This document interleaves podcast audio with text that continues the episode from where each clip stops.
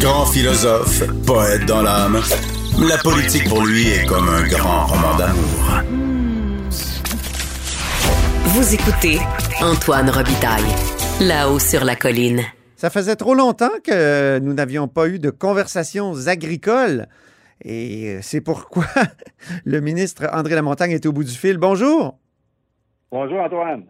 Donc, le, gouvernement du Québec, euh, je veux parler de ce, beau projet-là. Le gouvernement du Québec a racheté la quasi-totalité des terres agricoles des Sœurs de la Charité. C'est au cœur de l'arrondissement Beauport à Québec. comment vous en êtes venu à prendre cette décision-là de, racheter pour 28,7 millions ces, ces 200 hectares de terre-là? Ben, je dois vous confesser, Antoine, que moi, j'ai demeuré longtemps, longtemps à Québec. Et puis, euh, il y a très longtemps, j'ai déjà été sensibilisé un peu à, la présence de ces, terres-là qui sont euh, dans, la région de, Québec. Et puis quand je suis entré en poste à, titre de ministre, c'est un dossier auquel je me suis, euh, me suis toujours, toujours intéressé dans un contexte où euh, aujourd'hui, on peut, on peut discuter la possibilité ou non de conserver ces terres-là, mais si on se projette dans le futur, dans 50 ans, dans 75 ans, mais d'avoir eu des, des, terres d'une telle richesse, d'une telle qualité, puis de leur conserver une vocation nourricière, ben pour moi, je me disais que c'était la, plus belle chose qu'on pourrait faire pour la grande région de Québec puis le Québec. Mhm. C'est de, ça que c'est né. Là. Ça a commencé par un refus de dézonage. Là. Il y avait tout un, triste projet, il faut le dire, de, de lotir ces, ces hectares-là puis construire des petites maisons. Euh, c'est l'administration Labaume qui poussait là-dessus. Donc, euh, c'est ça, hein, ça a commencé par euh, un refus de dézonage. Ben, si on va avoir un peu le, derrière la, scène, comment ça s'est passé, c'est que moi, j'ai... Les coulisses? pas longtemps après être entré en poste, en 2019, j'ai commencé à faire des travaux au ministère par rapport à, la possibilité qu'on puisse faire l'acquisition des terres, puis vers quoi on voudrait amener un projet comme ça. Puis là, finalement, ben, quand, euh, quand le, schéma d'aménagement a été refusé, ben là, là je, me suis mis en, action là, pour faire en sorte que ça devienne un projet de notre gouvernement. Et puis après ça, on a fait faire des études. Après ça, on a déposé euh, une offre aux sœurs, puis qui ça a enclenché des discussions pendant plusieurs mois. Finalement, ben, on a eu la belle, belle nouvelle qu'on a annoncée la semaine passée. Là. OK, il y a eu un refus de schéma d'aménagement. Ça, c'est le ministère des, euh, de votre collègue Laforêt, là, le ministère des Affaires municipales. Oui. parce que la, la, ville, la ville euh, avec, euh, avait, avait, avait, ce projet-là qui lui était soumis par le groupe d'Alaire pour les, les 6500 d'unités dont vous parliez. Là. Il y a un concept autour de, du développement de ces terres-là. Puis pour pouvoir procéder, la Ville devait faire accepter une révision de son schéma d'aménagement. Elle a soumis ça au ministère, au ministère des Affaires municipales qui, euh, en décembre ou novembre 2019 de mémoire, je pense que c'est décembre, a, refusé le, schéma, ce nouveau schéma d'aménagement. Mais est-ce que c'était zoné agricole? Oui, oui, tout à fait. OK. Oui, Donc, la, commission de protection, elle avait, est-ce qu'elle avait son mot à dire là-dedans? Ben, c'est-à-dire, si, si la, la ville avait accepté, c'est-à-dire, si le gouvernement avait accepté que le schéma d'aménagement soit revisé, ben là, la ville, après ça, serait retournée de bord, elle aurait fait la demande à la Commission de protection du territoire agricole, avec ah, les représentations qu'elle pouvait faire, comme quoi elle avait besoin de ça en fonction de son nouveau schéma d'aménagement, et puis qu'elle aurait demandé là, que ça ne veut pas dire que la, la, la lui aurait donné l'autorisation, ou peut-être qu'une autorisation partielle sur une, sur une, portion des terres. Oui. Mais c'est sûr qu'en refusant le schéma d'aménagement, ben tout de suite, ça faisait en sorte que la, ville de Québec là, avait pas elle pouvait même pas s'en aller présenter une demande, si on veut, pour faire des zones. OK. Il fallait commencer par le schéma d'aménagement. Est-ce qu'il y a d'autres cas comme ça au Québec? Parce que ça arrive pas souvent que le gouvernement du Québec, il me semble, empêche euh, ce type de projet de développement immobilier. Euh, même, je pense à toutes les propriétés religieuses actuellement qui, qui sont démolis à vitesse grand V un peu partout. Même la CEPAC, là, cette semaine, j'en discutais avec un de mes chroniqueurs, vient démolir une belle chapelle euh, dans le parc des Laurentides. Euh, des terres loties, on voit ça partout. Donc, ça arrive vraiment pas souvent. Comment ça que. Avez-vous d'autres projets comme ça? Ben, en réalité, ce projet-là, je vous dirais, c'est quand même unique. On parle de 203 hectares, un grand rectangle, si on veut. Là. Oui. Euh, puis c'est une trame agricole qui est historique. Ça remonte à 350 ans. C'était, c'était, c'était, euh, les sœurs les avaient depuis les années 1850, puis s'en servaient pour euh, se nourrir, mais aussi nourrir les, les, les, les, les patients qui avaient dans, dans, dans leurs institutions. Mais puis, puis aussi, c'est, c'est une terre, c'est les premières terres agricoles, si on veut, du Québec. Si on prend la région de Port-Neuville, mm là mais ces terres-là, -là, c'est 350 ans. Alors, de penser qu'en milieu urbain, euh, on avait un ensemble comme ça, d'une terre d'une très grande qualité, qui pourrait conserver leur valeur nourricière pour toujours. Donc, il n'y a pas d'autres projets, c'est ça que je comprends. Ben, d'un projet de cette envergure-là, je vous dirais là, que ça, c'est un bon morceau. OK. Mais est-ce qu'il pourrait en avoir d'autres? Est-ce que c'est le début de quelque chose comme une, sensibilité euh, de, retour à la terre, si je puis me permettre? Non, en réalité, ben c'est sûr que euh, dans ce projet-là, ce qu'on veut en faire, c'est vraiment une vitrine agricole, puis aussi dans un contexte. On a le grand marché de Québec, on a la relève agricole, on a notre agriculture qui est plus nordique, là, qu'il y a de la recherche à faire pour la rendre plus, plus performante, mais aussi peut-être que tu mettes à cultiver des choses qu'on cultive pas.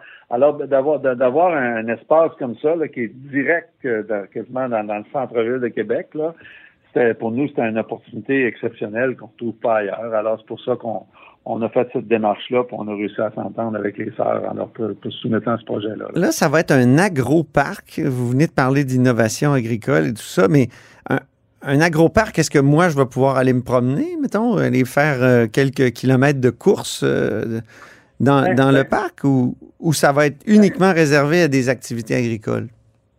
Ben, d'abord, prenez les choses, les 203 hectares, comme je vous dis, c'est de très bonne qualité de terre. Fait que l'objectif, c'est que ça a un usage agricole. Par mhm. contre, on a eu des discussions avec les sœurs, c'est sûr qu'on veut trouver une façon par ce projet-là de, de, faire un clin d'œil, si on veut, ou garder une présence de, de, de l'histoire des sœurs. on peut-tu parler de parcours historique, on peut-tu parler, ça, je vous envoie ça comme ça. Mm-hmm. Et là, ce qu'on va faire, c'est qu'on a mis en place un, un comité de projet, là, qui est le secrétariat de la capitale nationale, la ville de Québec et puis le MAPAC. Et puis, on va vraiment mettre sur pied une équipe de, de suivi de projet. Et puis, il y a toute une série de relations, de, de rencontres bilatérales qui vont se faire avec toutes sortes d'experts au Québec ou ailleurs, parce qu'on a quand même des références. Il y a d'autres choses, il y a d'autres endroits dans, le monde où on a des, des, choses qui peuvent être similaires à ce qu'on cherche à faire ou qui peuvent s'apparenter. Puis après ça, ben, on prévoit compléter là, euh, à la fin août là, tout le processus légal, toutes les étapes pour euh, devenir propriétaire. Ça devrait arriver à la fin août. Fait qu'à à partir de cet automne ou le printemps prochain, on va vraiment faire des grandes consultations là, public où euh, la forme, je la connais pas aujourd'hui, c'est à définir, là, mais... Oui, c'est ça, il y, a, beaucoup d'inconnus encore. Euh, pour l'instant, On, est dans le sauvetage de, de ces belles terres-là, mais euh, on ne sait pas encore exactement de quoi, ce que ça va être, l'agro-parc en question. Ben honnêtement, ça, on était... Puis là, je vais, je vais paraphraser le, le le maire Marchand, quand il a pris la parole la semaine passée, si on est arrivé avec un projet qui était déjà tout fait d'avance, peut-être qu'on aurait manqué une belle opportunité de tout enrichir ce projet-là. Oui, oui. L'idée, c'est oui, de sécuriser les terres. C'est sûr que la vocation de ces terres-là, c'est une vocation agricole.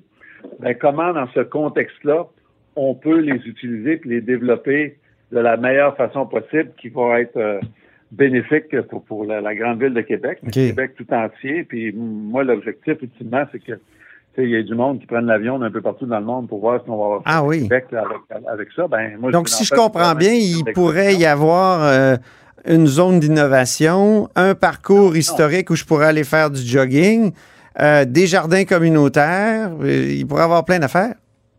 Ben, en réalité, là, c'est toutes des prétentions que vous faites. C'est sûr qu'il y a des gens qui me demandaient, là, ben, écoutez, il va savoir bien des bâtisses là-dessus. Ben, l'objectif, c'est des terres agricoles. Ben oui. Alors, s'il était pour avoir euh, quelques bâtiments que ce soit, ben, il faut que ce soit de quoi qui va être lié avec la vocation agricole et tout ça, là. Fait que je voudrais pas qu'on qu'on se perde en, ensemble assez de conjecture. ça pourrait être. Je, veux vraiment laisser ça dans les mains des experts, puis après ça, toutes les consultations qu'on va faire, puis je suis convaincu qu'on va arriver avec un projet extraordinaire pour la grande région de Québec puis le Québec. J'ai pas suivi les crédits de, du ministère de l'Agriculture, de vos crédits, mais je me suis laissé dire qu'il y avait comme euh, une espèce d'ouverture vers plus de flexibilité euh, quant à l'UPA. Euh, donc, on sait que l'UPA, c'est un monopole. Est-ce que c'est juste? Ben, honnêtement, là, c'est sûr que c'est moi qui ai fait les crédits hier, là, mais j'ai, j'essaie de voir dans ma tête, là, quand est-ce qu'on a parlé de, de flexibilité pour l'UPA, là. euh. Les cotisations, le crédit foncier. Ah, OK. Ben, Oui. Non, non, ben, la question, la question, c'est que euh, les, les, les- l'UPA, qui, qui, qui est l'organisation qui est par, par, par, par loi, qui, est- qui a la responsabilité là, de, de, de, de, de Mhm. représenter euh, les agriculteurs du Québec, ben eux, ils ont, ils ont une structure financière, puis euh, ils veulent depuis un certain nombre d'années apporter des modifications à cette structure-là. Et puis, ils m'en avaient parlé. Ah, puis pour ce faire, ben, il faudrait qu'on aille faire une modification dans la loi euh, sur euh, les, les, les producteurs agricoles. Puis ils m'en avaient parlé, puis je leur avais dit de s'assurer que qu'ils qu'ils présentent un projet qui allait rallier euh, l'ensemble de leurs membres, puis qu'en bout de ligne, ça allait être consensuel. Puis là, ben, ils sont dans ces travaux-là. Là, ils ont fait, ils ont fait de- de- de- de- des- euh, des rencontres avec leurs gens, ils ont adopté des résolutions à leur congrès.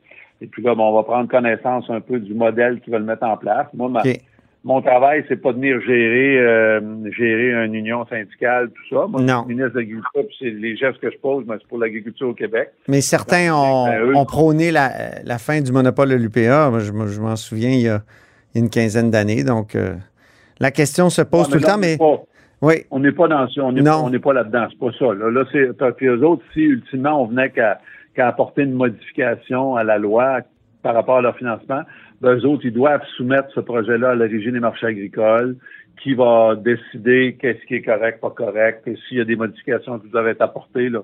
Si nous, on, si je faisais quelque chose, là, euh, vraiment, c'est, purement administratif là, au point de vue de la loi, Ben- mais dans un contexte où il va y avoir un consensus au sein de leur organisation, à savoir qu'est-ce qu'ils cherchent à accomplir par cette modification-là. Bien, ben ça sera euh, peut-être un sujet de discussion pour une prochaine conversation agricole. Merci infiniment, André Lamontagne. Merci de vous intéresser, qu'on fasse ces, ces belles rencontres agricoles-là. Là, au bénéfice de vos milliers d'auditeurs. oui, millions, millions. Merci infiniment. Millions, Salut. C'est moi.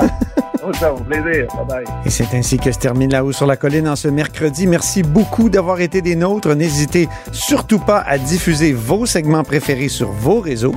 Et je vous dis à demain.